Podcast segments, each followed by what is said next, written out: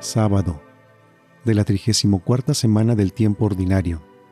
Evangelio según San Lucas, capítulo 21, versículos del 34 al 36.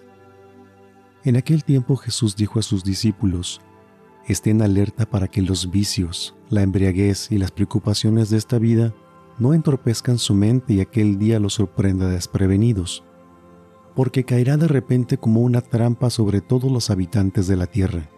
Velen pues y hagan oración continuamente, para que puedan escapar de todo lo que ha de suceder y comparecer seguros ante el Hijo del Hombre. Palabra del Señor.